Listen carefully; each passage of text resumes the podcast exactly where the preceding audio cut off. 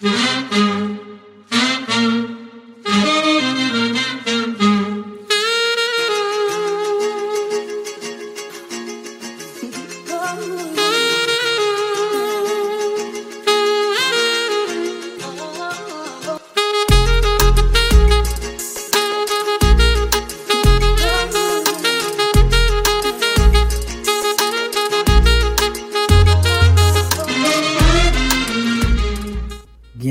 toutes et à tous dans votre émission Afrofuturiste.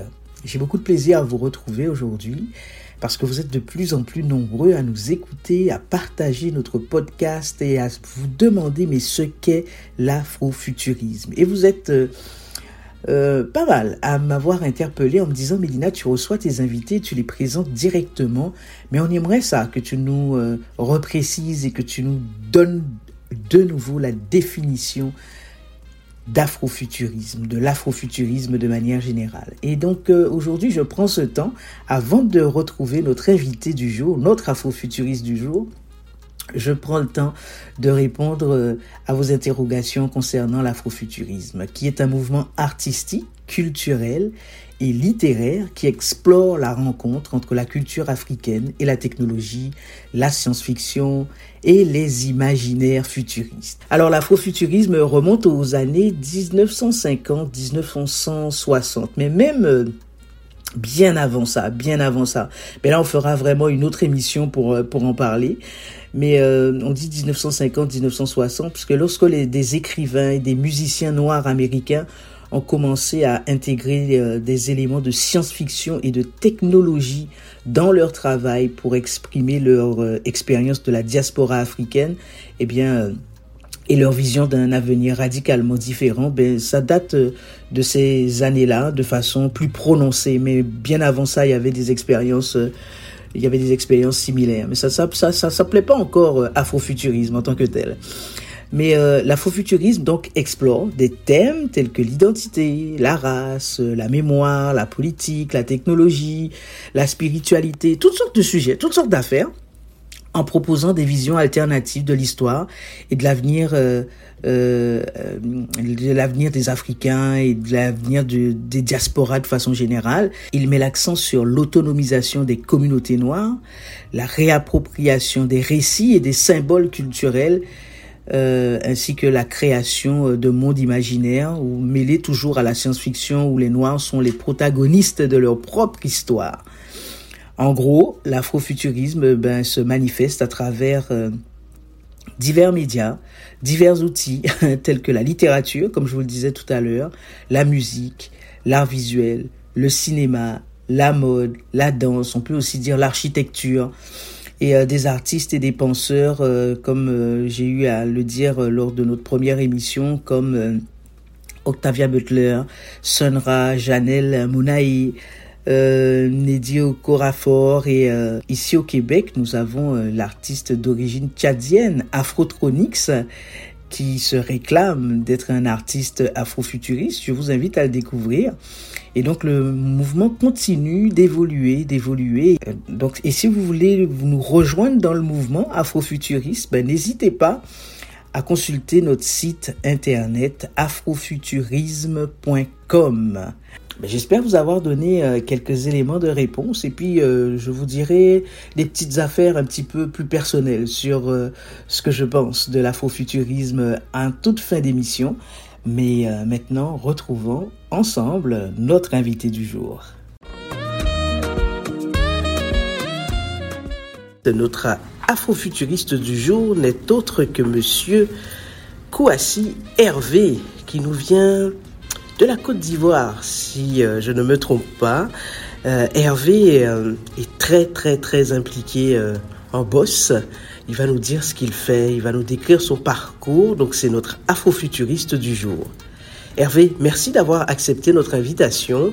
Hervé, d'abord, tu es né en Côte d'Ivoire. Parle-nous de ton enfance. Parle-nous de ton cercle familial euh, euh, en Côte d'Ivoire. Donc, euh, précise-nous géographiquement. On ira chercher tout ça sur la carte. Parle-nous de ton quartier, parle-nous de ton enfance. Merci d'avoir accepté notre invitation, Hervé. Oui, bonjour à tous. merci Mélina pour cet honneur. en tout cas de m'inviter un peu sur ce plateau. Donc c'est ça, bien évidemment. Mon nom c'est Claude Hervé Kouassi. Je suis originaire de la Côte d'Ivoire. Je suis citoyen canadien par adoption. je vais dire plutôt naturalisé. Voilà, j'ai pas été adopté, mais c'est plutôt naturalisé, c'est ça. Donc c'est ça. Donc, euh, je suis originaire de la Côte d'Ivoire, comme tu l'as si bien dit. Et puis, euh, euh, en Côte d'Ivoire, la Côte d'Ivoire, vous le savez, c'est un pays de l'Afrique de l'Ouest. Et en tout cas, je suis ici au Canada avec ma petite famille. cela fait bientôt huit ans que nous sommes, nous avons immigré ici, dans cette très belle terre d'accueil qui est le Québec. Et en Côte d'Ivoire, mon parcours, mon enfance, j'étais dans une ville du sud la Côte d'Ivoire qu'on appelle la ville de Dabou. Voilà, c'est là-bas que j'ai fait mon parcours scolaire et puis aussi euh, à Abidjan, précisément à Port-Bouévridi cité. Donc euh, c'est ça, je partais comme en vacances euh, voir mon père au niveau de Vridicité. Ma mère, j'ai grandi aussi avec elle, qui était dans, dans l'enseignement au niveau de Dabou. Mais j'ai eu vraiment une très bonne éducation, si on peut le dire. Et je suis vraiment fier de ma famille, fier de mes amis aussi. C'est vrai que je m'ennuie souvent d'eux, mais c'est ça aussi la vie. à un moment donné, il faut comme aussi, euh, voilà, penser aussi à, atteindre aussi ces, objectifs. Moi, c'était un rêve pour moi de venir au Canada depuis l'enfance. Donc, euh, je suis ici avec ma petite famille, comme j'ai dit.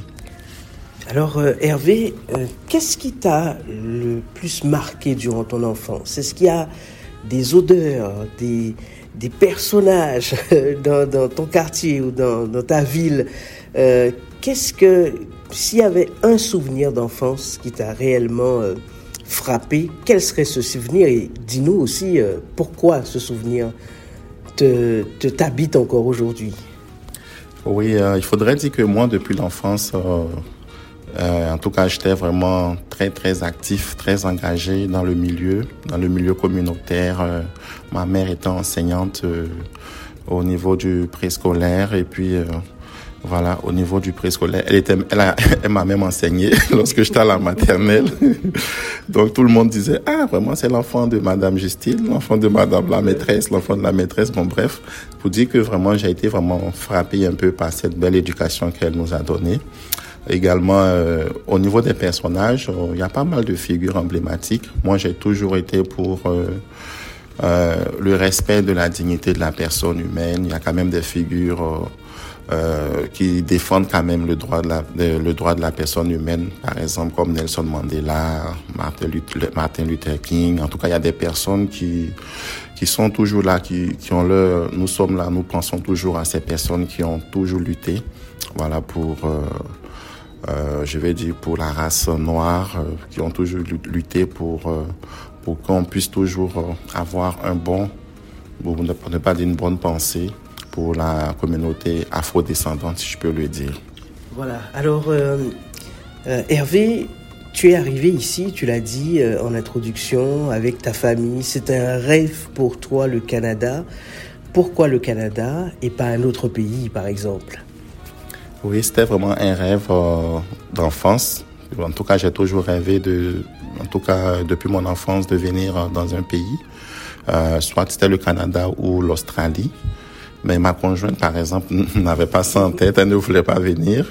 Mais je me rappelle que c'est depuis la crise post-électorale euh, en 2010 voilà, en Côte d'Ivoire, on sait tous qu'il y a eu comme une crise post-électorale après les élections. Donc ça fait que, euh, voilà, ma femme a dit, écoute, chérie, ce dont tu parles, je pense qu'on va, voilà, je pense qu'on va vraiment, on va, on va se pencher là.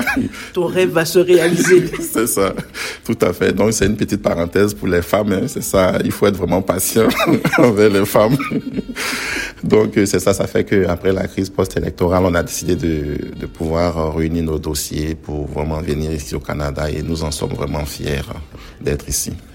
Alors, euh, pour toi, tu dis que c'était un rêve, c'était pas celui de ton épouse, mais qui a effectivement, enfin, les événements chez toi en Côte d'Ivoire ont permis d'accélérer les choses pour toi et que tu puisses réaliser ton rêve. Vous avez un enfant, tu es très impliqué en bosse.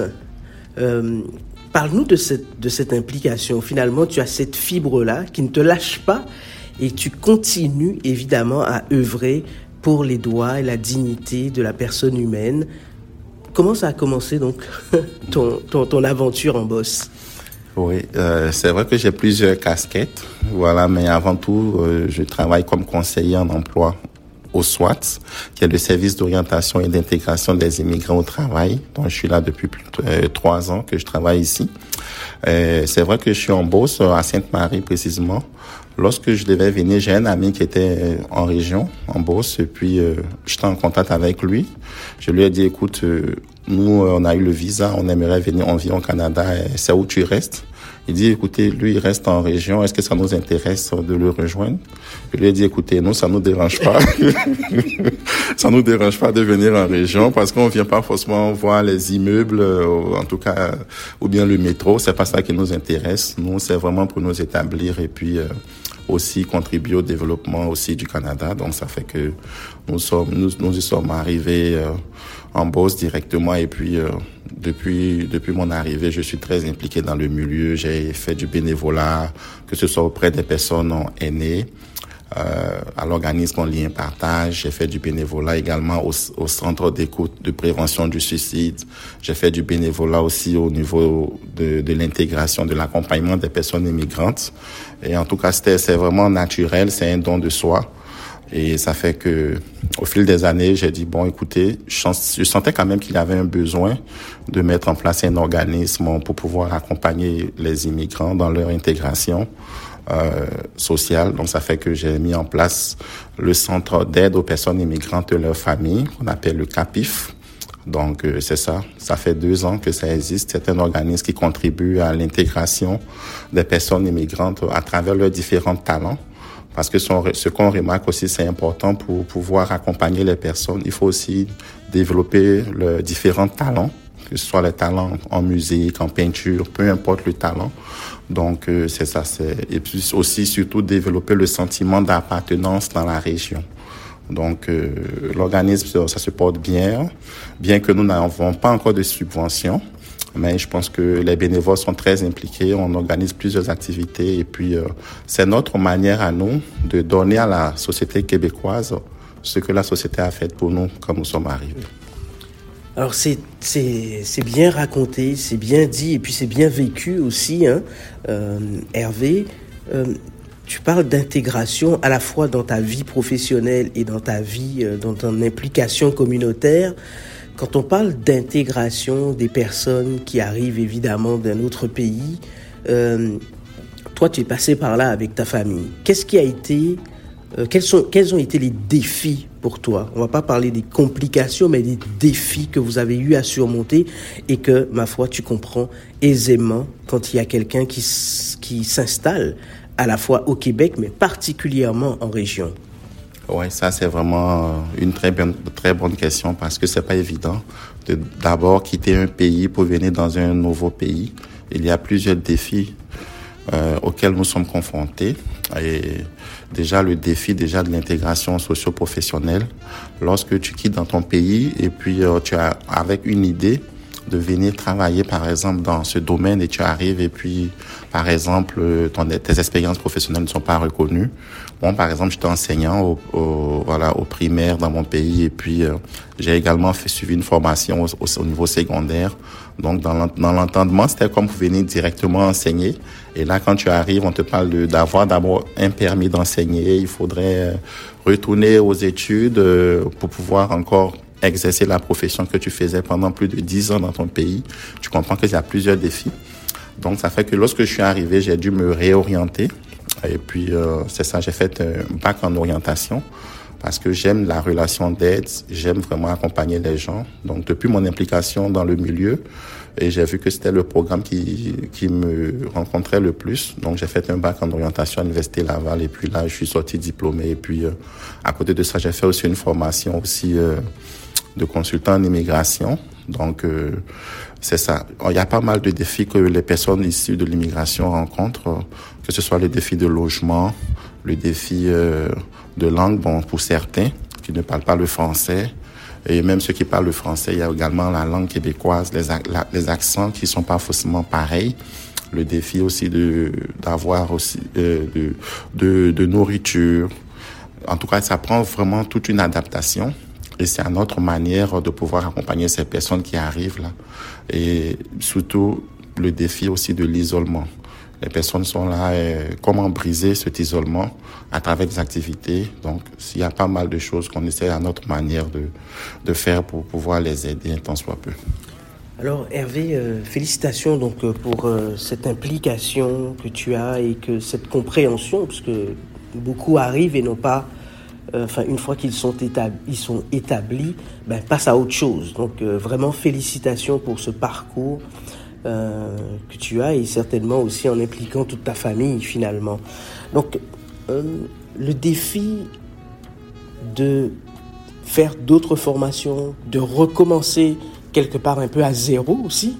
Euh, euh, est-ce qu'il y a une préparation à avoir, bien évidemment, avant d'arriver dans cette terre d'accueil est le Québec Tu as parlé du défi de la langue, de l'accent d'Amérique, l'accent français d'Amérique, mais tu as parlé aussi le défi de l'alimentation. L'alimentation est différente, évidemment, même si euh, par ailleurs, pour les populations africaines et afrodescendantes dont son ensemble, on retrouve euh, des épiceries euh, africaines avec des mets africains, etc.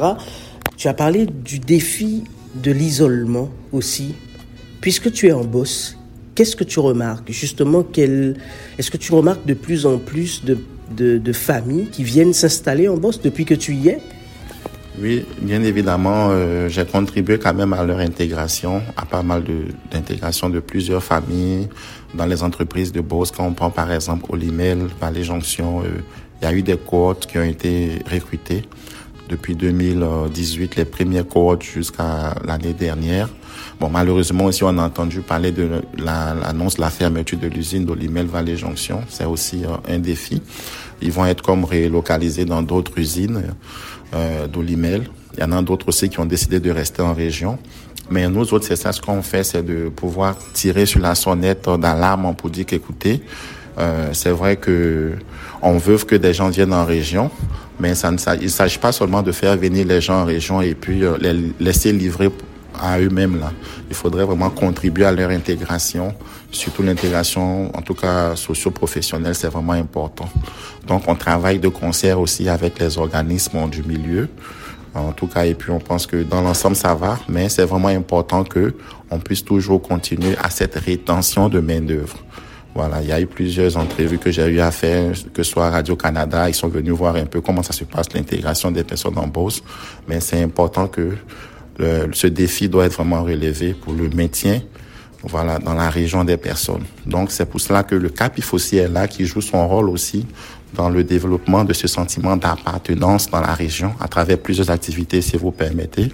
Je peux en parler rapidement. Ce qu'on fait au niveau du CAPIF, euh, euh, on a développé des activités qui n'existaient pas, par exemple le, la célébration du mois de l'histoire des Noirs dans le mois de février. Voilà, ça n'existait pas. Moi, je suis impliqué aussi dans la communauté aussi au niveau de Québec, que ce soit au niveau du conseil d'administration de l'amicale ivoiro-canadienne du Québec. Je suis le président du conseil d'administration. Je suis impliqué dans plusieurs activités. Donc, ça fait que euh, pour ceux qui, par exemple, qui ne peuvent pas quitter la Beauce, venir à Québec, donc, qu'est-ce qu'il fallait faire pour eux? C'est aussi de pouvoir leur permettre de participer à cette activité aussi en Beauce à travers le CAPIF. Donc, on célèbre le mois de l'histoire des Noirs dans le mois de février. Également, on a initié un festival multiculturel qu'on appelle Festiculture, voilà, qui permet de pouvoir euh, euh développer le, talent de plusieurs personnes, que ce soit euh, les talents artistiques, euh, en peinture, peu importe. Également, euh, dans le mois de, de, de, novembre, on a initié ce qu'on appelle la Semaine québécoise des rencontres interculturelles. Il y a la nuit de l'intégration et du talent que nous célébrons le dernier samedi de cette Semaine québécoise des rencontres interculturelles que nous préparons actuellement, qui aura lieu le samedi 11 novembre. Également, on fait pas mal de rencontres du mois. Donc, à chaque mois, il y a des rencontres avec un spécialiste qui vient nous, nous entretenir sur un sujet particulier. Hervé, donc vous avez une programmation qui est très très riche. Je suppose que vous êtes euh, soutenu aussi euh, par euh, bon nombre de partenaires, même si tu disais par ailleurs que vous n'aviez pas encore de subventions, mais il y a toujours des gens sur qui vous pouvez compter, des organismes locaux. Bien évidemment, d'abord la ville de Sainte-Marie qui nous encourage, qui, reconnaît le CAPIF comme un organisme à but non lucratif partenaire. Donc, le premier partenaire, c'est la ville de Sainte-Marie. On a également nos autorités politiques, euh, que ce soit au niveau provincial, au niveau fédéral, qui nous encouragent. On a des organismes aussi partenaires de la région.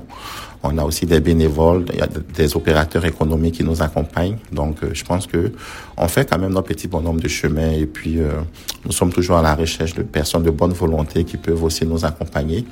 Au, passage, je salue, en tout cas, je salue Mélina. Je pense qu'on va travailler ensemble, euh, pourquoi pas dans les années à venir, dans les prochains mois. Je souhaite vraiment une très belle collaboration et puis je te dis merci au passage pour tout ce que tu fais pour la communauté. Nous en sommes vraiment fiers de ton implication pour la communauté. Euh, merci Achise, merci Achise de rendre tout cela possible dans Afrofuturiste. Donc tu es notre Afrofuturiste du jour euh, euh, et vraiment c'est nous qui te félicitons et admirons ton parcours, Hervé, pour tout ce que tu pour tout ce que tu entreprends.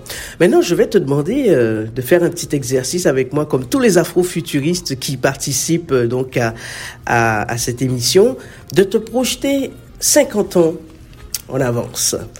On va se projeter dans, dans, dans le futur comment tu vois, puisque toi tu viens de la Côte d'Ivoire, tu es né en Côte d'Ivoire, comment tu vois la Côte d'Ivoire dans 50 ans? Euh, Dans 50 ans, à vrai dire, je vois que la Côte d'Ivoire euh, sera un pays qui dépasse même l'émergence, est un pays développé. Ça, je suis vraiment sûr de ça parce que euh, les autorités travaillent à, à, ce niveau. Et puis, je pense que l'afrofuturisme, en tout cas, va être vraiment très bien développé dans les pays africains. Et je suis sûr de ça, et avec aussi cette nouvelle mentalité aussi euh, d'autonomie, d'autonomisation aussi. Je pense que c'est vraiment important. la nouvelle mentalité des, des Africains aussi, c'est de pouvoir aussi être autonome, de pouvoir se prendre en charge. Et c'est ce dont nous avons besoin très bien. Et maintenant, puisque tu vis ici, bien intégré, euh, devenu donc euh, citoyen canadien depuis, euh, Hervé, comment tu vois justement le développement de la, de la, de, la population, de la communauté afro-québécoise et afro-canadienne finalement dans, dans 50 ans? Comment tu vois ce, ce développement et peut-être cette harmonie 50 ans plus tard?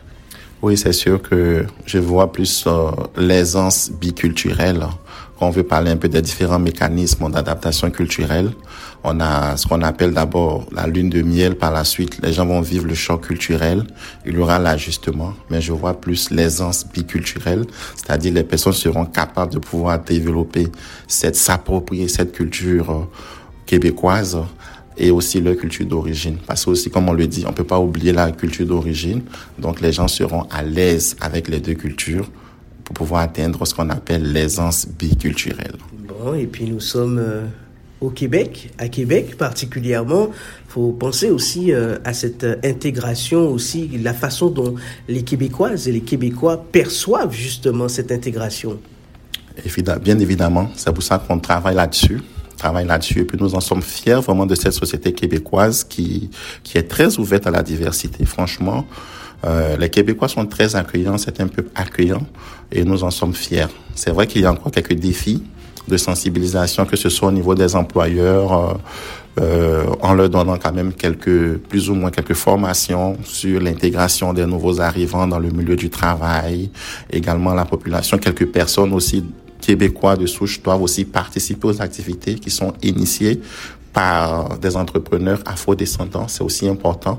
Et c'est tout ce mélange, toute cette diversité qui fera vraiment du Québec euh, aussi, en tout cas, un point focal toujours dans l'avenir. et puis, euh, nous avons des enfants aussi, des enfants nés ici sur le sol québécois. Et donc, euh, c'est aussi une nouvelle génération. Comment tu vois l'implication et puis, en fait, l'évolution plutôt euh, de cette génération d'Afro-Québécois nés ici sur le sol québécois et canadien Ils vont toujours participer au développement économique, euh, social, en tout cas toutes sortes de développements du Québec. Ça, j'en suis certain. Moi, j'ai mon fils excusez, de 13 ans actuellement, qui est vraiment aussi très impliqué dans le milieu, qui est un sportif. Et vraiment, je pense que c'est l'avenir aussi du Québec. Là. Mhm, très bien. Un message pour euh, la communauté estudiantine de l'Université Laval et puis au-delà qui t'écoute, hein, puisque euh, sur ce campus, nous sommes plus de 50 000 avec euh, les profs et puis euh, l'administration, plus de 40 000 étudiants aussi. Donc ça dépasse effectivement les 50 000 de cette communauté qui t'écoute, en tout cas qui va prêter l'oreille à ce que tu fais. Est-ce que tu as un message justement pour cette communauté? Et puis enfin, ma foi, un message qu'on pourrait adresser à n'importe qui, aux Québécoises et aux Québécois également qui t'écoutent.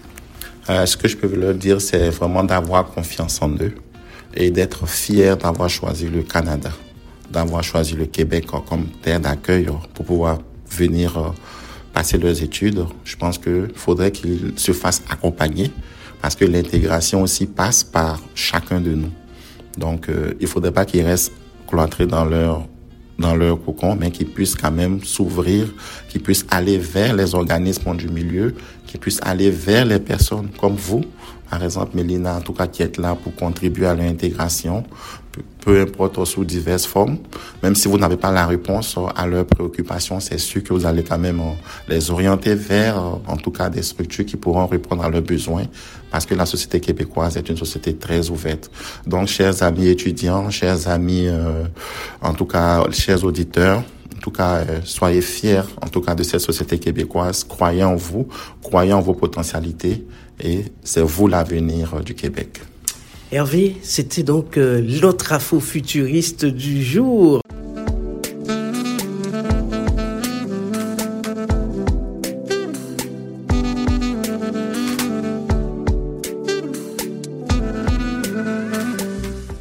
Alors je vous disais au début de cette émission, ben, j'allais vous dire des petites affaires un petit peu euh, plus personnelles de ce que je pense de l'afrofuturisme et tout ça.